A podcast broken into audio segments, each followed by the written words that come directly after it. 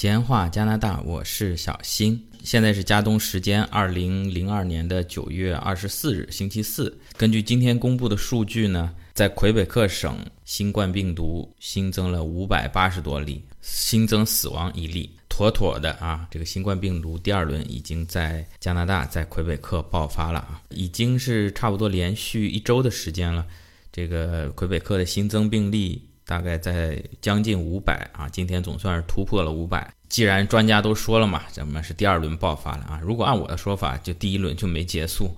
这是第一轮的一个小高潮来了啊。但是专家说第二轮啊，咱们就说第二轮啊。这期节目呢，小新给大家回顾一下加拿大在魁北克省还有蒙特利尔市第一轮疫情的一个经历吧，也先做个小广告。毕竟疫情爆发以来呢，咱们。华人包括小新，我也是非常遵守各种相关的医疗的指导吧，基本上待在家里也没有出去浪啊，所以，呃，对加拿大其他省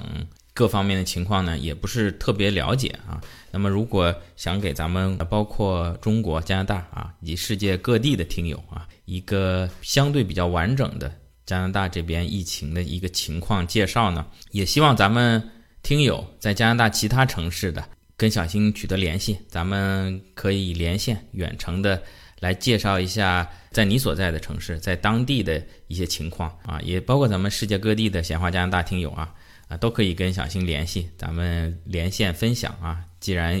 也都关在家里嘛啊，呃，相对来说时间充裕的，那欢迎加小新的个人的微信，闲话加拿大的全拼。X i a n h u a j i a n a d a，之前也有听友跟小新联系说，能不能讲一讲加拿大这边疫情情况啊？觉得这是个挺热门的话题啊。出于对小新关心，是一个是你这边保重身体啊，一个是你聊一聊这个，嗯，增加一些流量。一个是现在国内的这个平台的尺度啊，咱们也摸不太清哪些可以讲，哪些不能讲，就包括。前面说的小新的这个微信也也不知道是哪句话啊，触犯了这个底线啊，也也被腾讯给封过二十四个小时啊。因为毕竟这个从目前来讲，微信还是咱们跟国内的亲戚朋友啊联系的一个很重要的方式啊，所以咱们也尽量谨慎一点。而且从这个疫情来说呢，每个人去讲，每个人可能。都很难做到客观公正啊！即便是中性的去讲，那么每个人听的时候，他可能也会有自己的想法，会加入自己的推测，其实就很容易引起这个不必要的争吵啊！特别是，我记得当时很多朋友，咱们也都关在家里啊，本来也是说实在有点无聊，包括小新我自己，可能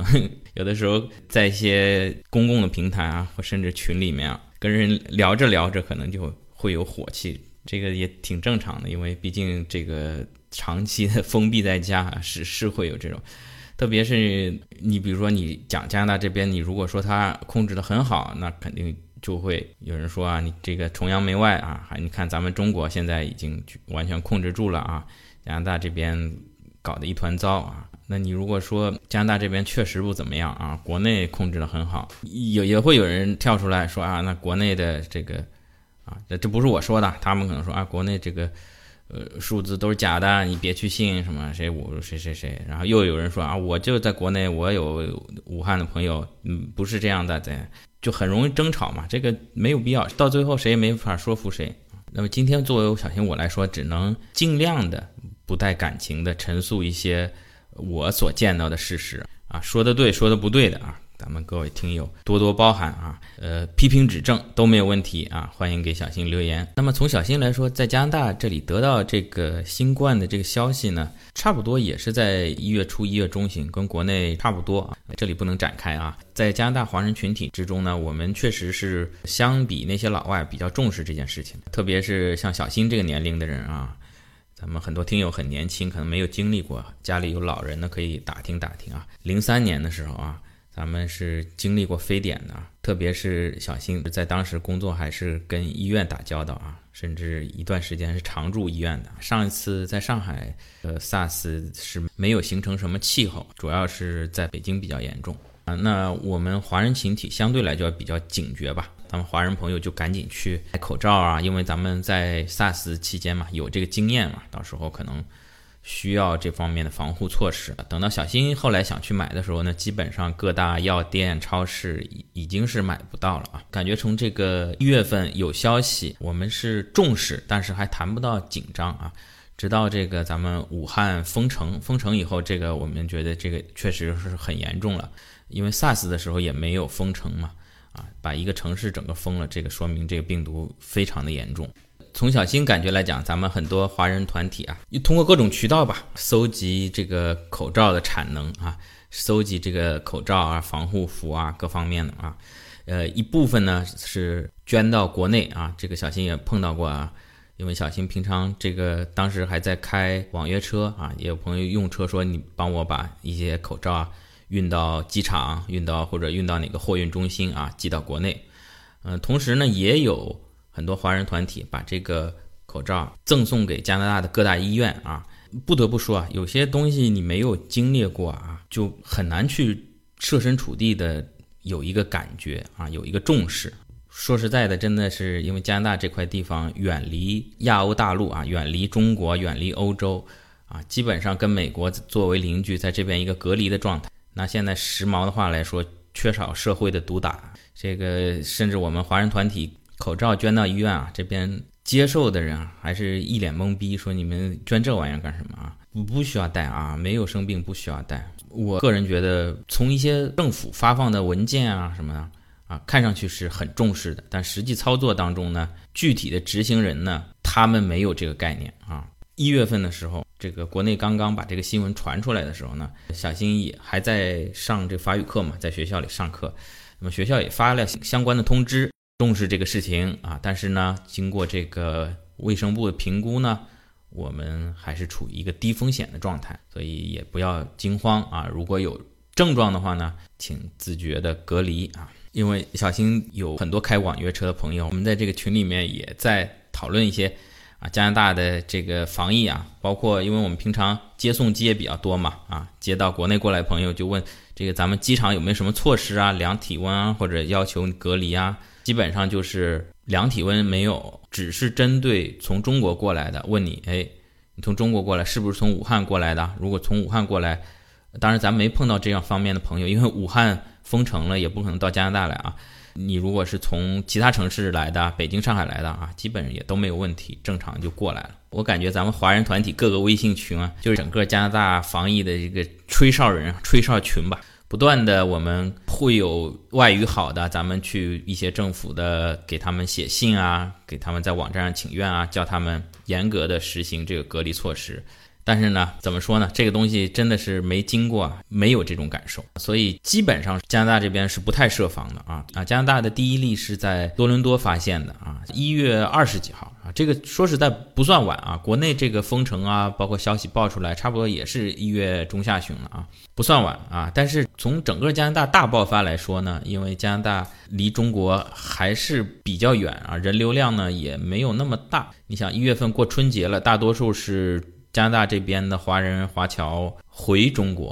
啊，从中国过来的呢，相对来说不多。那么这个时候，欧洲呢也基本上像意大利啊这些也基本上已经是也爆雷了啊。但是总体上来讲，我觉得加拿大，特别是魁北克这边都没有任何的重视。魁北克官方报道的第一例啊，是在二月二十几号，也就是说，加拿大第一例是在一月二十几号，魁北克第一例在二月二十几。当时小新一度以为这个病毒是不是不适应加拿大寒冷的环境啊？怎么？你想，世界各大都市都爆发了啊，蒙特利尔。到现在，魁北克还没有，人家这个多伦多、温哥华都已经是上了好几个了，蒙特利尔这还没有，跟这个咱们加拿大第二大城市的身份这不符合呀。小新一度以为是不是咱们这个魁北克的经济太落后了，这个连连这个病毒都没过来。但是现在咱们知道了，这个病毒感染者会有相当一部分啊，甚至是说相当大一部分的人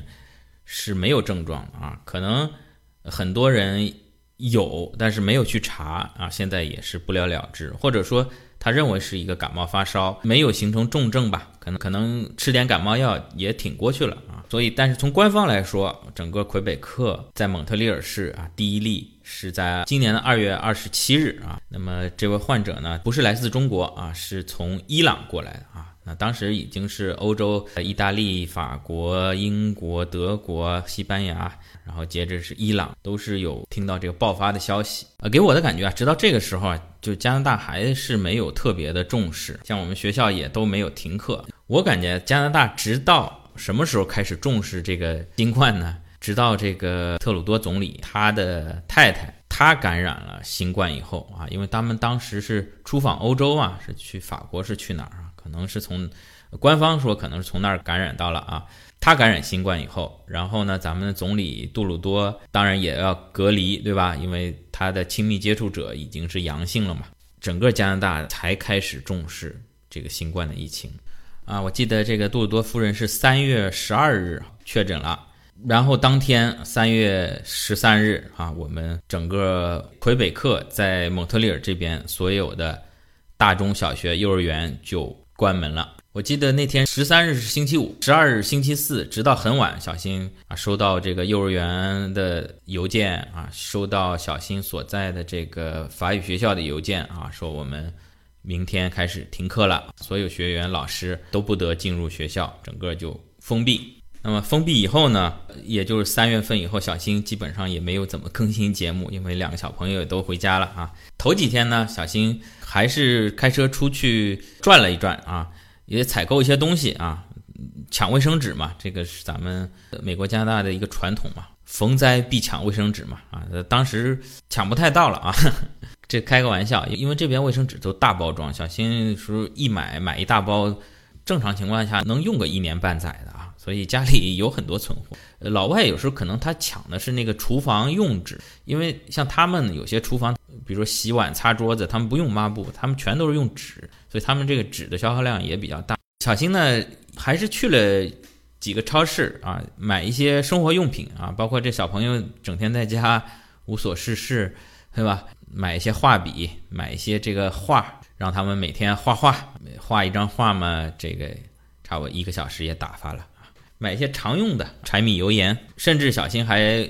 为这个长期奋战，呃，买了这个大的塑料布啊。当时小新考虑，如果没有经济来源，可能还得冒险开网约车。咱们要用这个塑料布把咱们这个车前排跟后排咱们隔离开来啊，挡住。就像咱们国内坐出租车，不知道现在有没有？老早在上海坐出租车，它当时是一个有机玻璃的，因为当时。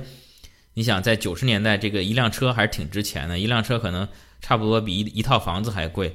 就有很多这个不法之徒可能会抢司机钱，倒还好说，有的可能把司机给啊打伤啊，甚至杀害啊，去抢车啊，所以都有这个有机玻璃，整个把司机这一块防护起来啊。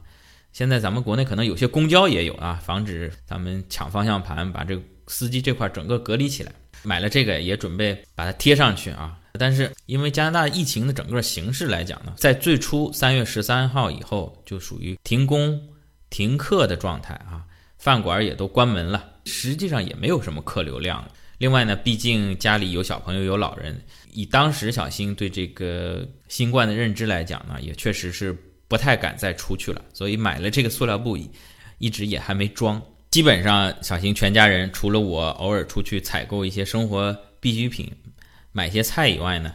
就处于一个隔离状态了。小新这个时候每周出去采购一次食品，其他时间呢基本上就是待在家里不出门。在三四月份这个隔离过程中呢，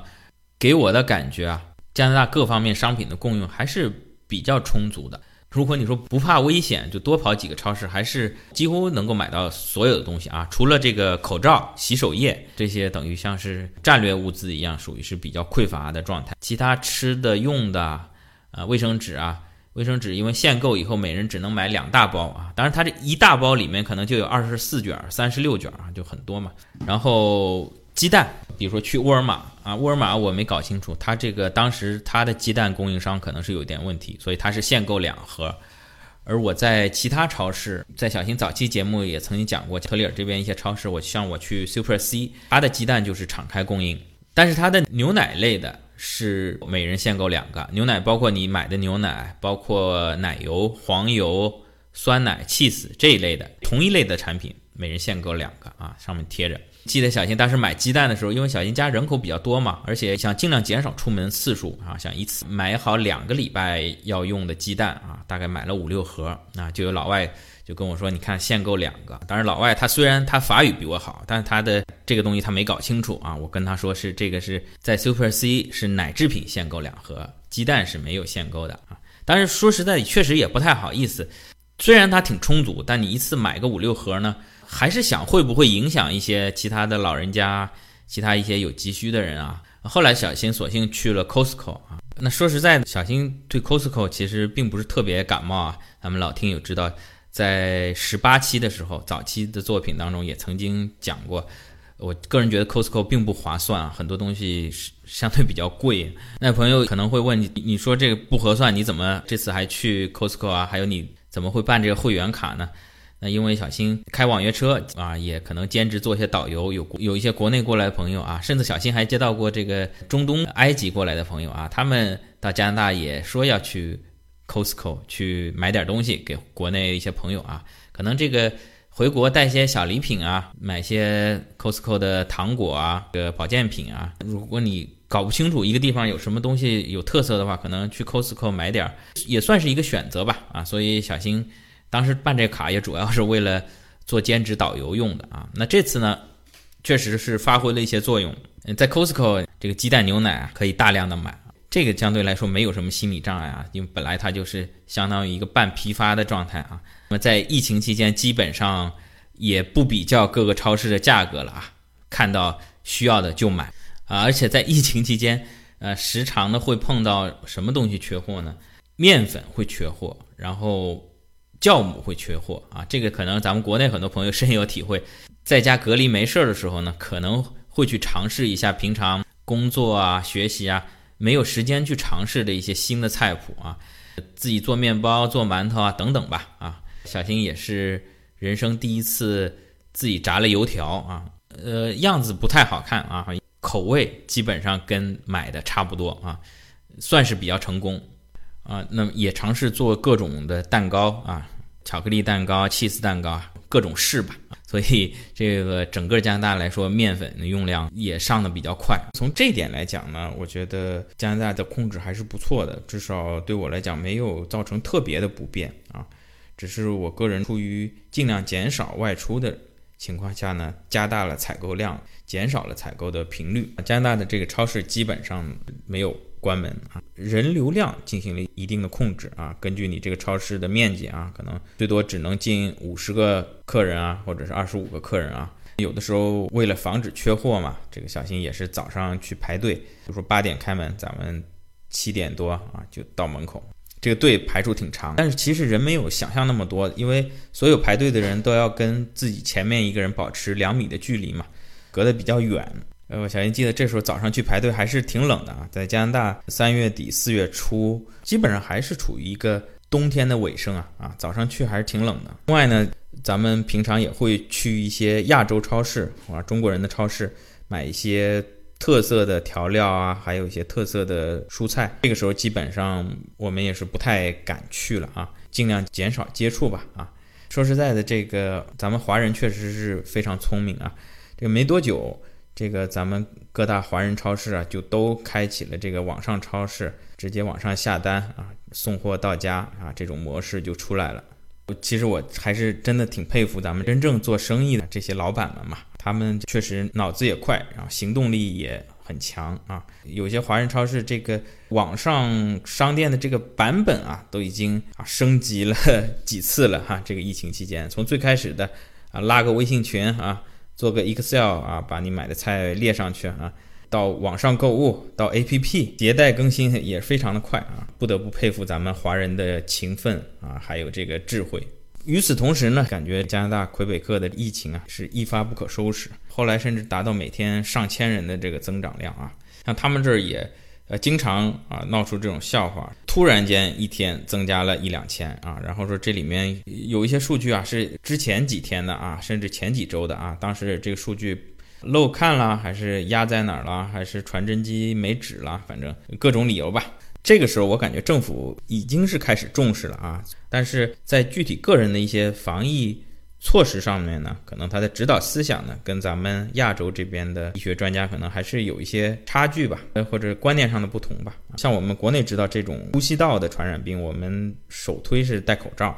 嗯，这个老外他们首推是勤洗手，他们认为这个病毒可能先是粘到手上，然后在手摸脸、摸鼻子的时候呢，再进入身体，所以他们推荐的是勤洗手。保持社交距离两米啊，然后关于口罩这个问题呢，在一开始，加拿大的首席医学专家，包括魁北克，都是不推荐戴，说你如果有病了你就戴，如果没有病呢，不推荐戴。这个我们现在看来是非常荒谬的啊。当然，现在他们已经悄悄的已经改口了啊，从当初的不推荐戴，到现在魁北克在公共的封闭场所啊，在公交车之内，在商店之内，你如果不戴，可能就会被罚款啊。但当时是不推荐戴。加拿大专家啊，砖头的砖啊，说你戴了口罩呢，你就会去摸脸摸脸，然后你增加感染率，比不戴呢还要更危险。等于讲四月份是加拿大包括魁北克这边的疫情的一个高潮啊。我高潮过了呢，五六月份随着天气转暖呢，每天确诊的量呢在稳步的下降吧。各大饭店、商场、贸陆陆续续啊重新开放，该复工的复工。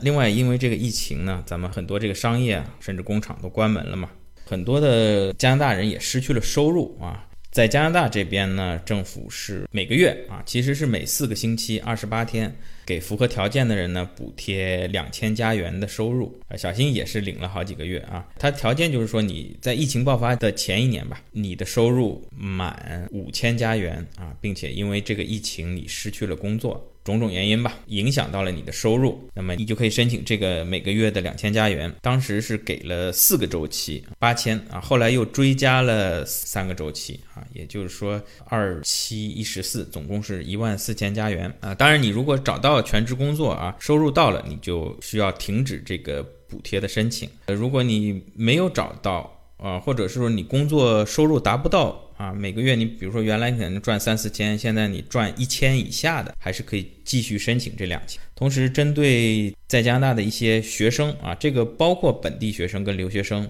也可以申请一个每个月两千加元的补贴。因为这个小新没有申请，具体政策大致就是说你在来在学校，现在学校停课了，你就可以申请这个钱。还有就是针对一些毕业生，他之前可能前一年收入虽然没有到，但是你本身比如说本身二月份毕业了。你是可以找到一个工作啊，现在因为这个疫情，你也没法找工作了。他假设你是因为受到了疫情情没有找到工作，所以也给你一个补贴。好，那么小新之前一直在说加拿大的魁北克省蒙特利尔市是这个世界疫情的中心。有朋友就问，好像咱们各个报道啊、新闻上也没说这个加拿大疫情有多严重啊。我们每天看到的可能就是意大利不行了，法国不行了，英国搞全体免疫了。美国大爆发了，没听说加拿大怎么样吗？其实呢，从总的感染人数还有这个死亡人数上来说呢，加拿大确实排不上。但是其实加拿大人口少呀，才三千万，在魁北克这边六百多万人。小新刚刚看了一下今天这个数据，已经是累计有将近七万人感染了，也就是说每一百个人就有一个多感染啊。而死亡人数也是接近六千了啊，也就是说千分之一的死亡率，这个其实是相当高的啊。呃，小新记得好像是在四五月份的时候吧，这个就看到这个魁北克的数据一路追赶世界领先水平啊。当时的这个感染率跟这个死亡率排在世界前列的可能是这个英国还有西班牙啊，当时可能意大利都已经排不上了啊。咱们不是说总人数啊，就说这个比例啊。啊，就看着魁北克的这个名次一步一一个脚印的往上升啊，最后终于是双双冲顶。从这个感染率还有死亡率来说，都是牢牢占据世界第一位。虽然后来有所下降嘛，但是现在这不是第二波又来了嘛？我们会发现，越是欧洲啊啊加拿大这些高福利、号称医疗条件比较好的国家，可能。反而这个死亡率啊，各方面怎么数据并不是那么好看。这里我觉得加拿大防疫失败的原因，除了说前期咱们不够重视，各项措施没有到位，以及一些这个江湖郎中冒充医学专家的一些反制的建议以外呢，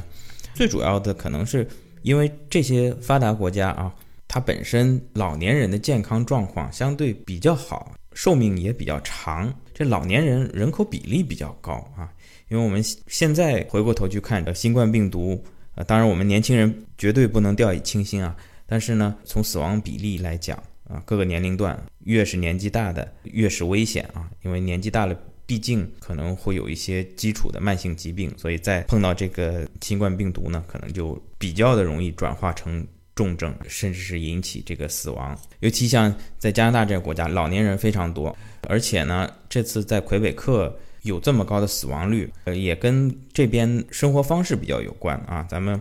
在国内的时候就一直说。就是到了国外啊，老年人到年纪大了啊，基本上到养老院去啊，它肯定是有好处，但是呢，也有一些弊端。那这次疫情之下呢，就看出很多弊端。因为一开始的时候，为了防止这个疫情的传播，因为那个时候我们也知道这个病毒对老年人非常危险，啊，为了防止这个病毒被传播到这个老人院去，所有的老人院这时候呢是属于封闭式管理，就是他。老人的子女，包括孙辈，是不能去探望老人的，因为恐怕你可能年轻人，你有病毒，你是一个无症状或者轻症的携带者啊，你把这个病带到老人院去，那老人院完蛋了，对吧？但实际上呢，没有挡住很多新冠疫情呢，是在老人院这种最危险的地方爆发了啊。包括小新，可能有些朋友在聊天上，包括欧洲很多地方也是这样，这个老人院是非常危险的，尤其可能很多老人本来就是八九十岁了啊。每天这个靠各种药物啊、器械维持着啊，现在你万一碰到新冠，那对吧？而且呢，还有一个比较重要的问题呢，就是加拿大在这个医疗人员或者说医护人员吧这方面的人人才储备可能还是有所欠缺。其中一个原因，我也觉得他们其实给的待遇并不是很高啊。可能医生会相对高一点，然后护士也还可以。那有些护工呢，其实与他们所承担的风险相比，和劳动的辛苦程度相比，他们给的收入也并不是特别高。在很多老人院或者私营的养养老院里面呢，资本家嘛，对吧？他肯定是节省成本，会给相对比较低的工资啊，甚至是没有全职工作。都是兼职啊，所谓这边 on call 的，有活了，今天活多了找你，明天呢没有活，你就这个自己管自己，也就造成了有很多的这个护工啊，他因为单个养老院的活给他的一一是工资不高，二是按小时算嘛，他这个小时数也没有到，所以他没有办法靠这个钱养家糊口，所以他可能在同时兼几份工作，呃，甚至是在不同的养老院打工啊，这样。你只要一个养老院爆发了，那这个护工今天在这儿可能身上沾上了，或者本身感染了，没隔多久坐车就跑到另外一个养老院，等于一连串嘛，火烧连营嘛。当后期人们更加重视到这个病以后呢，又有很多人啊，你本来就是给我 on call 的嘛，给我一个兼职，你现在出了这么大的事情，政府又在撒钱，对不对？每个月给两千，算了吧，我也直接就是在家不工作了啊。而且，如果有一个养老院爆发的时候，你在这边的护工，你本身也就是要自觉的在家隔离十四天嘛，所以就造成了这个医护人员大量的短缺。那你说，本来这些老人可能就生活无法自理，需要人喂饭，需要人洗澡，需要人供药的，这些护工如果都不来上班的话，那不是等于，对吧？说的耸人听闻一点，这个小心没有核实，甚至有些老人院因为护工全跑光了。